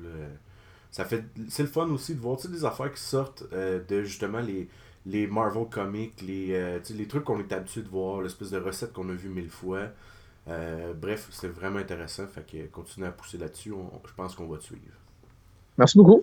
Merci beaucoup, c'est un plaisir. Euh, écoute, dans le fond, en finissant, t'es pas obligé de faire ça en presse, non stress.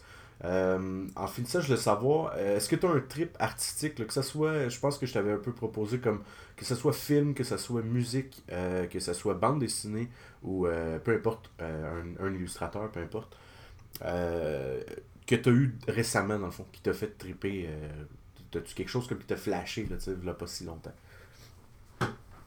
Pas si longtemps. Mettons qu'on parle d'un dernier mois, mettons, que je tripe vraiment là-dessus. dernier mois, dans le fond, tu sais, je dis pas si longtemps, ça fait une dernière année aussi, dans le fond. ouais, euh, euh, je te dirais que là, ça, ça va être. Euh, on totalement un autre registre, là, mais je suis un gars qui tripe beaucoup. Euh, euh, j'étais un gars qui tripe beaucoup le hip-hop, le rap, ces trucs-là. Là. Je peux même dire que je te dis que je suis un. Mais je vois pas aussi que je vais dans, dans, dans une couple d'années, mais je préfère finir dans le rap même. C'est un truc qui me fait vraiment triper. Là. Okay. Euh, je suis pas, je suis pas très rap québécois en honnêteté, là, mais américain puis même français, j'aime bien. Euh, je dirais qu'il a découvert récemment L'Homme Pâle, qui est un rappeur français que je tripe à mort. Là. Euh, il est, c'est super cool. Il a une personnalité unique, je te dirais. Puis c'est, euh, j'invite les gens à aller découvrir ça, L'Homme Pâle. C'est écrit L-O-M-E-P-A-L. Puis c'est, un, c'est un skater aussi, un skater assez connu qui, qui en fait. fait que c'est, c'est vraiment cool. Il a une personnalité unique, le gars. Puis il a sorti un album, je pense, l'année passée. Je l'ai découvert récemment, puis je tripe à mort. sinon, autre truc j'invite les gens, c'est un gars que c'est pas un truc que j'ai découvert récemment, mais qui sort un film qui est en, présentement au Festival de Cannes, qui va sortir le 19 septembre. C'est euh, personnellement probablement le créateur qui m'a influencé le plus dans ma vie. Mm-hmm. Euh, c'est un réalisateur qui se nomme Gaspard Noé. sort un film, ben, comme j'ai dit, au, Festival de Cannes en ce moment. Ouais. Il s'appelle Climax, qui va sortir en salle le 19 septembre, partout dans le monde. Aussi. Ouais, ouais. Mm-hmm. Ouais, cinéma de genre, c'est des cinémas de genre à Montréal. Vous allez trouver ça, c'est pas mal ça. Excentrique, normalement, il diffuse ses films. Euh, c'est un réalisateur qui n'a pas peur de la controverse, mais qui innove toujours avec ses films. Euh, il, c'est lui qui écrit et réalisé le film Irréversible, qui est sûrement un des films les plus controversés de, tous les temps, en fait. C'était, euh, ça, a même, ça a vidé les salles à Cannes. Il y a une peux trouver la vidéo sur Internet, sur YouTube. Euh, c'est, c'est capoté. Les gens sortaient, ah puis ils puis ils l'insultaient. Le film, en gros, c'était Ouais, ouais, c'était un truc de malade. Euh, c'est irréversible. C'était euh, Minika Bellucci puis Vincent Cassel, qui était comme le couple de le Brad Pitt puis, euh, euh Angela Jolie de l'époque uh-huh. en, France, qui, qui, euh, qui joue dans ce film-là, qu'on suit Vincent Cassel, qui est le mari d'une femme qui vient de se faire violer dans la rue, puis qui, qui tente de retrouver son violeur pour le tuer. Mais c'est que le film était hyper, il montre tout. Fait qu'on a une scène de viol sans coupure, c'est un one-shot de 10 minutes dans le film qu'on démarre. Ouais, 10 minutes non-stop que tu regardes le viol, puis t'as pas le choix. Uh-huh. Euh, fait que ça crée un malaise intense, puis que les gars ont vraiment poussé ça parce qu'ils ont fait une étude aussi sur les sons. Quels sons qui provoquent le vomissement puis les malaises chez l'être humain. Fait que tout au long du film, t'as, as une, genre une étude scientifique qui te joue les oreilles de, avec des sons qui te, te fuck le cerveau qui te crée un malaise encore plus grand que tu devrais avoir euh, face au viol.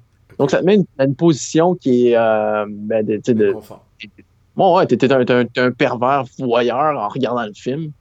Euh, c'est volontaire. C'est le but du film de faire sentir ça, de un peu de, créer l'effet inverse, en fait. On, on, est toujours en train de cacher ça. Mm-hmm. on, on, peut montrer un film américain, mettons 300 meurtres, mais pas, euh, même pas une scène de sexe parce que ça, ça passe pas.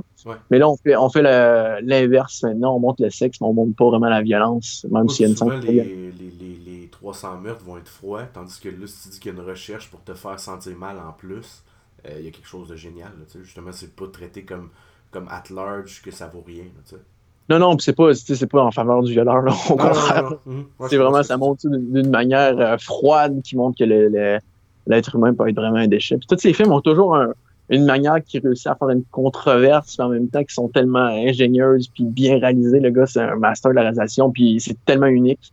Euh, son film à Climax est présentement à Cannes. Ça s'appelle Love. Ben, c'est un film qui est alentour de. En fait, c'est une vie de couple, mais la, vie de couple à travers la sexualité. Mm. Il, est très, il est très en sexualité, ce réalisateur-là.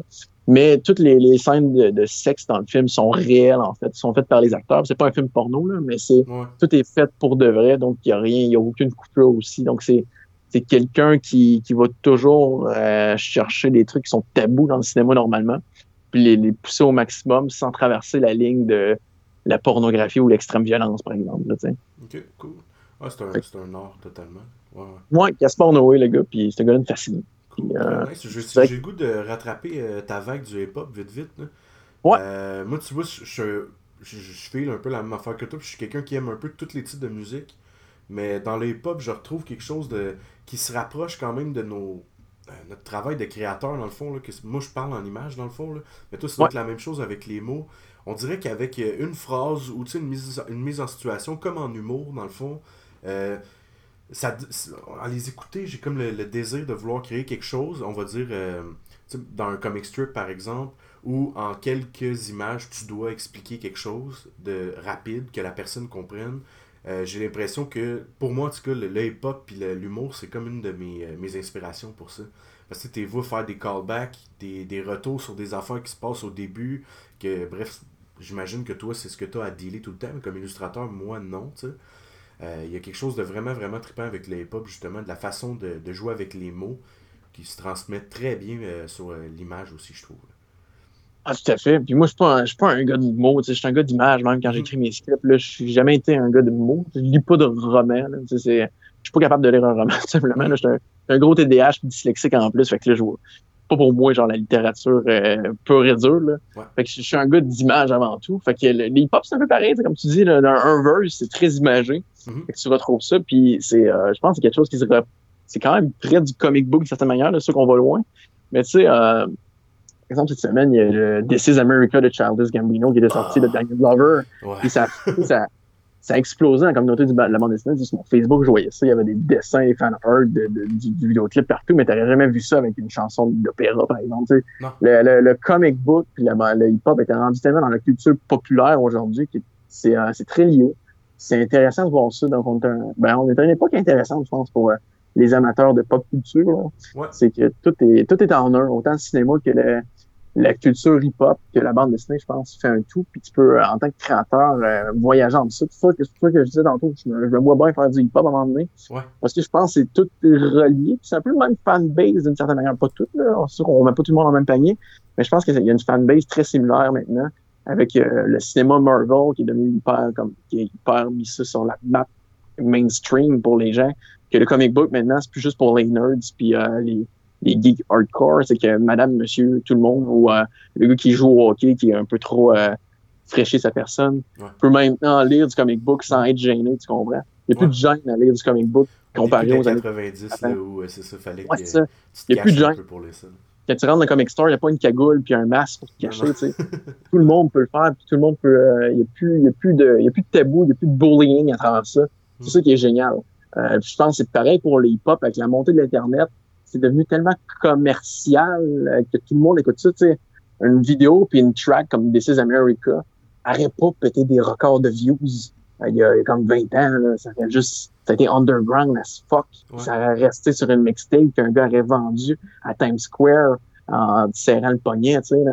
C'est pour ça que la musique dans ce clip-là, mais la réalisation du clip, c'est. Tout à fait.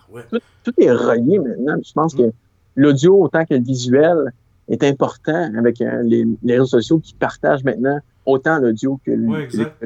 Je pense que le, vidéo maintenant doit être aussi, ben, peut-être pas aussi complexe parce que là c'est vraiment une belle job qu'ils ont faite avec ce clip-là.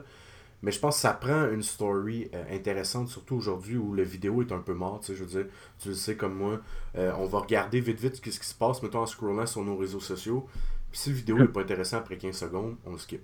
Dans le fond, c'est le cerveau qui roule de même. Fait ils ont réussi, je pense, à, on dirait à établir un standard. J'ai hâte de voir ce que ça va créer dans le domaine du. Euh, que ce soit dans le hip-hop ou n'importe quelle autre affaire. Tu sais, dans le fond, l'idée de transmettre une histoire en plus de ton texte, parce que tu peux jouer aussi avec ça. Euh, amener ton, euh, ton texte littéralement ailleurs, puis ton story à un autre endroit, puis quand tu écoutes, le mettre dans le fond l'auditeur, la personne qui va regarder le, matériel. totalement dans le brouillard, tu sais, ok, attends, qu'est-ce qu'il voulait vraiment dire, tu sais, puis de, Bref, j'espère que ça, ça établi une espèce de standard qui va, euh, qui va pousser les créateurs de vidéos à faire autre chose qu'un gars qui est assis sur un haut de char et qui dit que c'est cool, là, tu sais, genre. ah, tout à fait, puis ça, ça, va continuer, puis ça n'arrêtera plus, ça, puisque c'est normal aussi, je pense que. C'est, euh, tu sais, comme on parlait d'éphémérité tout à l'heure, mais c'est en fait une réponse à ça. Puis tout est relié maintenant. Le marketing, ça n'arrête plus. Puis tout est pensé vers le marketing. Tu sais, t'as Solo qui sort dans, dans, une semaine ou deux que cette vidéo-là qui vient de tomber, que lui, c'est, il joue, tu sais, Lando dans Solo. C'est pas pour rien que le vidéo a droppé là. Il y a une film marketing, il y a une agence derrière, que tout est calculé un peu. Mm-hmm. Puis l'Internet marche comme ça. Il faut que tu, tout est comme calculé à, à, minute près, puis tout, tout, doit sortir à ce moment-là, tout doit être fait à ce moment-là.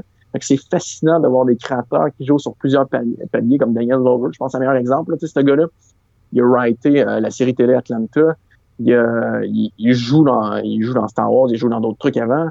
Il fait Charles Gambino en rap. Tu sais, ce gars-là, il est versatile, mais tout est interconnecté dans sa promotion. Puis c'est un gars qui est fascinant malgré tout. Là. il y a vraiment à apprendre de Daniel Glover, je pense. C'est, ce niveau-là, c'est quelqu'un qui veut travailler sur plusieurs paliers de création. Mm-hmm. C'est un gars qui est très versatile et qui sait comment gérer ça. Là. Ah, mais clairement, mais là, tu vois, euh, je me sens un peu mal parce que j'avais même aucune idée que ce gars-là faisait tout ça ouais, il fait tout. C'est fou, ce gars-là. Il est partout. Autant de l'acting que de l'écriture que de qui, qui rappe ce projet-là. Charles Gambino qui, qui veut depuis des années, là, mais Daniel Glover, il fait tout. C'est que hein, sa série Atlanta, c'est très très bon. C'est à voir. Euh, c'est un très très bon writer. Gars. Ça fait pas longtemps que je suis euh, fan de série. J'ai embarqué un peu. Dans le fond, là, c'est que j'ai tellement comme d'affaires à faire tout le temps que j'essaie comme d'embarquer dans une grosse wave. j'ai moins de temps, on va dire, pour écouter des films. Euh, euh, comment t'appelles ça tantôt, là, des films, mettons, un peu plus, euh, euh, on va dire, d'auteur, dans le fond. Là? Ouais, de genre, là. On ouais, dire, moins commercial, en fait. Ouais, exactement. c'est pas tant que j'aime pas ça, tu sais, mais c'est le côté où on dirait que parfois je me fie un peu au mainstream pas pour dicter ce que je vais écouter, mais pour me dire comme, ok, gars, là, tu vas pas perdre de temps. Ça, mettons, tu vas aimer ça, tu sais. On va dire comme pour faire une présélection de ce que je vais adorer, ou ben, pas ce que je vais adorer, mais de ce que je vais me donner comme le temps de break, dans le fond, tu sais, pour euh, écouter. Puis, euh, bref, c'est un affaire probablement que dans les prochaines années que je vais me donner euh, beaucoup plus de, temps et d'options, en fait, sur ce genre de travaux-là. Ah, tout à fait. Mais c'est, ça, ça revient à ce qu'on disait tantôt avec les chiffres et les nombres. On, l'être humain, comme ça, on fait confiance aux autres êtres humains. Puis quand on voit des chiffres sur quelque chose, ben on, on a tendance à aller vers ça parce qu'on a. Tu sais, le, temps, c'est de l'argent. C'est aussi simple que ça. Mm-hmm. Puis quand tu vois qu'il y a beaucoup de gens, ben, tu te dis, ben, c'est sûr, parce qu'il y a beaucoup de gens qui l'aiment. J'ai sûrement plus de chances de l'aimer que quelque chose qu'il y a deux personnes qui ont vu. Tu sais. Mm. euh, mais ça fait partie de ça. Fait que c'est, je pense que, on pense tout comme ça, à un moment, moi, c'est pareil. Là, quand je vais au cinéma, je vais pas toujours voir euh, des films euh, allemand avec un, muet, là, ça mettons, un noir et blanc. Mm-hmm. je suis ce que je vois sur le net, puis je suis ce que, que j'aime aussi, que je pense que je vais aimer, mais pense que tout le monde en est comme ça. Aujourd'hui, ça va tellement vite, puis euh, on a tellement pas de temps, on travaille tous comme des malades, puis qu'on doit... On, tente tous de faire notre petite vie et puis gagner notre, notre affaire. Puis on, chacun notre bord, on, a une famille, on a des affaires à gérer, puis etc. Fait que c'est normal, on, gère le temps comme qu'on peut. Puis moi, c'est pareil, les séries télé, euh, j'écoute rien. Mm. J'aimerais ça, j'aimerais ça, mais j'ai pas le temps. Je, suis comme deux trucs religieusement que je tripe. Ouais, mais tu sais, on dirait comme moi, ce que écouté comme série, c'est genre Stranger Things, puis quelques affaires, mettons, en TV québécoise, parce que euh, moi, j'aime l'idée d'encourager, dans le fond, ce qui se fait ici. Tu sais, tantôt, on parlait de hip-hop. Euh, je trouve ça drôle ces temps-ci que, dans le fond, en dehors du Québec, il y a comme des. T'as Loud, dans le fond, t'as ouais. comme Corias, puis euh, parce qu'il doit en avoir d'autres, j'imagine, mais ceux qu'on a vu comme plus popper. Puis je trouve ça triste que ça prend la popularité, dans le fond, de l'extérieur pour qu'on commence à en parler. Puis que là, tu vois Jean Loud qui est interviewé à. Comment ça s'appelle À Salut Bonjour le matin. Puis le gars qui connaît fuck all, c'est qui Qui fait comme. Ouais, fait que t'aimes ça le pain, t'es né pour un petit pain. Comme, oh fuck off, c'est quoi ça pour vrai dire Fait que bref, je trouve ben, ça spécial. Le, le truc, c'est que le hip-hop a un certain côté comme le hip-hop moderne, je pense qu'il s'adresse pas non plus aux gens qui sont sur la télé. la télé a plus d'importance comme avant. L'art n'a mm. pas besoin de passer à le bonjour pour, euh, pour vendre des albums ou vendre des tickets, par exemple. Le, ça, c'est, ben c'est, sûr c'est un plus. C'est un plus quand tu vas là, parce que tu reaches une audience qui t'ont pas reach. Parce que ouais, à la limite, c'est ça, tu vas aller chercher du monde qui n'ont pas vu ça.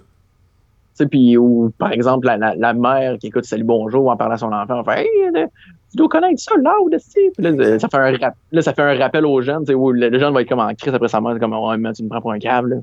Mais juste qu'elle en a parlé. Parce... Pareil, si tu y penses, hein, parce que si mettons ta mère se m'a écouté ça, tu fais comme oh non, c'était plus cool.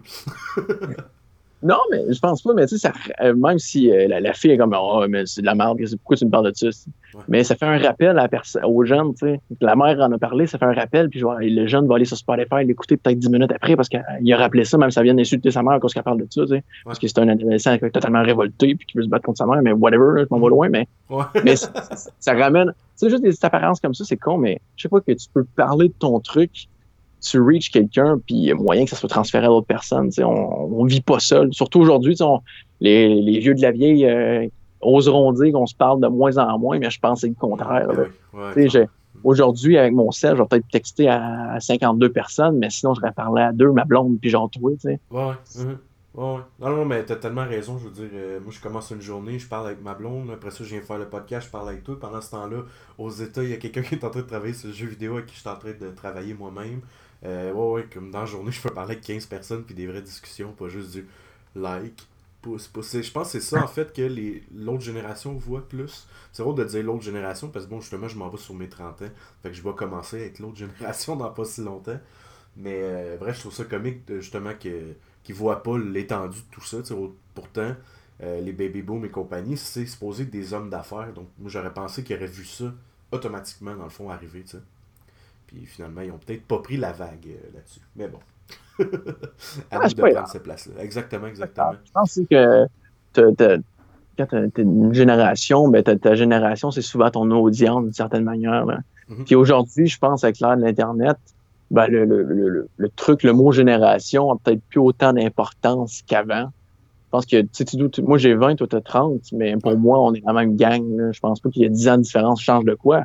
Puis j'ai un chum de 45 ans que lui, euh, je le considère de la même génération que moi. Je pense qu'il n'y a plus d'âge. Je pense que c'est plus une façon de penser, mm-hmm. puis de qui qui t'influence ton mode de vie. les gens qui suivent les, médias traditionnels, la, télé, par exemple, ou la radio religieusement, ça, c'est une autre génération. Mais les gens qui passent leur temps sur Internet, on est la même génération. Je pense que ça, ça va que qu'est-ce qui nous informe avec mhm. notre mode de vie. Je pense que le mode de vie et qu'est-ce qui nous informe et pas les deux critères de qu'est-ce qui va nous amener à être une génération plus que notre âge ou notre moment qu'on est né. Là. Je pense qu'il y a une adaptation à faire là-dessus, puis je pense qu'on est dans un air qui change tout ce, mode de, vision euh, ouais, génération. de moins catégorisé dans le fond, puis euh, de mettre ouais, le monde dans des box. Ouais. Avec l'ouverture que l'Internet amène aux gens, je pense qu'on a, on a un truc générationnel. Avant, je comprends, tu sais on a tout, tout le monde a comme le même un peu lifestyle parce qu'il n'y a rien d'autre qui peut t'ouvrir au monde. Tu es né, es né à Trois-Rivières, mais tu as comme 80% des chances de finir ta vie à Trois-Rivières parce que c'est ça. Ben Mais aujourd'hui, avec l'Internet, comme toi tu parles, tu es une geek de jeux vidéo, mais je sais même pas si c'est au Québec, c'est peut-être aux États-Unis dans l'affaire ou c'est peut-être dans le Nord canadien ou whatever. Ouais. ça peut venir partout, ta geek. Tu peux, dans un an, on va peut-être se rappeler faire un autre podcast, puis je vais être rendu en Californie à, euh, coloc avec Rob, puis on travaille sur nos affaires, tu sais, là. Mm-hmm. on sait jamais qu'est-ce que le nous réserve, puis aujourd'hui, on est tellement... Euh, on bouge, tu sais, on bouge, on n'est plus, on est plus sédentaire, on est nomade. Je me trompe peut-être entre les deux, là, mais... Ah, non, je pense que tu as raison, euh, nomade, ils vont bouger, puis euh, ouais, c'est bon. On est revenu à ce mode de vie-là, mm-hmm. parce que le, l'environnement nous force à ça, comme à l'époque, en fait, avec la migration on pouvait pas rester au même endroit parce que le, mode, l'environnement nous forçait à, bouger. C'était plus un truc de température, chasse, etc. Mais c'est un peu la même chose en fait aujourd'hui. Euh, on, cherche à bouger parce que le travail nous, amène à ça, nos passions nous amènent à ça. C'est, on revient à ce système-là, puis je trouve ça fascinant. Tout, tout est cyclique, je pense. C'est pareil pour l'histoire. Mettons les guerres, euh, si on va à la Deuxième Guerre mondiale, ben, qu'est-ce qui se passe en ce moment en Syrie, etc., ben, c'est qu'on répète l'histoire. Tout est cyclique. Ou l'immigration en ce moment, c'est la même chose. On répète l'histoire. Les vieux pays d'Europe ben, ont fait l'erreur, puis les pays nord-américains ben, refont peut-être une erreur un peu similaire, mais c'est ça, tout est cyclique. Puis je pense qu'on est dans une période euh, intéressante, vraiment intéressante. Euh, moi, ça m'amuse. Clairement, non, je, je, suis dans la même, dans même pensée, direction de pensée que toi. C'est vraiment ouais, très intéressant notre, notre époque. Moi, moi pour vrai, tu sais, puis je vais avoir un kit dans pas long, dans le fond. Puis souvent, ce que j'entends, c'est. Euh, ah, ouais, merci. ce que j'entends, dans le fond, c'est souvent des. Ah, t'as pas peur de mettre une fille au monde dans cette nouvelle. Euh, euh, dans cette espèce de monde dégueu-là, ou je sais pas trop quoi. Puis pour vrai, moi, non. Moi, je suis comme hyper fier de ce que ça, ça devient. À la limite, il se passe encore plein d'affaires dégueulasses à la planète. Mais on dirait qu'on est dans un moment un peu comme un comeback aux 70 où le monde essayait d'avoir un éveil sur ce qui se passe vraiment. Puis non, moi, je suis, vraiment fier de tout ce qui se passe un peu. Ça, ça, me fait rire, cet argument-là, que c'était mieux avant.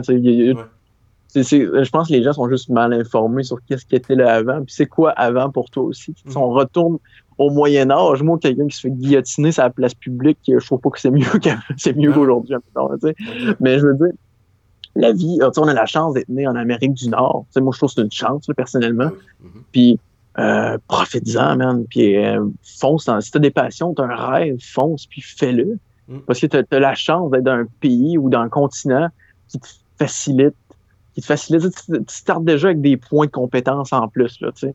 C'est sûr, si t'es né au Nigeria, puis tu veux être euh, grand cinéaste, euh, oui, oui, je suis d'accord, tu pars avec des points en moins, mais tout est faisable aujourd'hui. Je pense qu'il n'y a, rien qui peut stopper quelqu'un si t'es déterminé tu as la passion. Après ça, c'est juste de choisir où tu mets ton énergie, puis comment tu le mets, puis est-ce que tu le mets avec ego ou non. Euh, moi, je pense que tout est possible. Puis quelqu'un qui, les gens qui disent c'était mieux avant, mais je pense que désolé, mais vous êtes juste des frustrés qui n'ont pas les couilles pour pousser puis vivre de leur rêve. Peut-être un peu fort, mais je pense pour la, la majeure partie, c'est euh, des gens frustrés qui n'ont pas osé pousser ou qui n'ont pas osé l'aide. Parce que, tu sais, réussir son rêve, je pense que c'est même pas question de talent. Pour vrai, le talent, c'est très peu. Si tu, si tu mets l'énergie, tu as, la passion de la, faire, puis tu le fais pas tout croche, si tu n'es pas passionné parce que tu veux le faire pour fame ou l'argent ou whatever, tu le fais vraiment parce que tu aimes ça, ben ça va venir à toi, je pense. C'est, euh, ben, clairement. Là. Ouais. Je pense que les mots-clés de retenir, dans le fond, c'est constance. C'est genre un talent 5%, constance, euh, à 95%. tu sais. de, de ton monde comme il faut avec du bon matériel. Euh, je pense que c'est surtout ça l'important. je dis talent 5 parce que moi je trouve que le talent ça n'existe pas. Mais c'est un, une autre affaire, on en. Ouais, c'est juste, un mot pour qualifier quelque chose de beau en fait. Là, ouais, euh, exact. Puis tout le talent, c'est pas apparu là de même, je veux dire, euh, on va dire, c'est un, un enfant qui me rapporte souvent, euh, quand un client va te dire, je veux te payer de l'heure, moi je trouve que ça fait zéro sens parce que tu as peut-être travaillé 20 ans ton style pour que tu réussisses à le faire rapidement comme ça. Donc, si tu me payes à l'heure, ça fait que tu penses que c'est un talent qui est surnaturel, qui fait que tu veux exploiter. en tout cas, il y a quelque chose de zéro nonsense. Comment?